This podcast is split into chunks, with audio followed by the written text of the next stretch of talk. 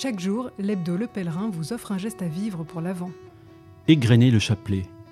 La pratique du chapelet est à découvrir, surtout quand nos vies sont trop pleines de travail, de soucis. Grain après grain, nos mains trouvent ce geste délicat pour accompagner la progression de la prière.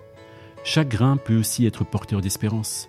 Si à chaque passage, je confie dans ma prière une personne différente au Seigneur, laissons ce petit collier si discret soutenir notre vie intérieure. Le pèlerin, l'actu à visage humain.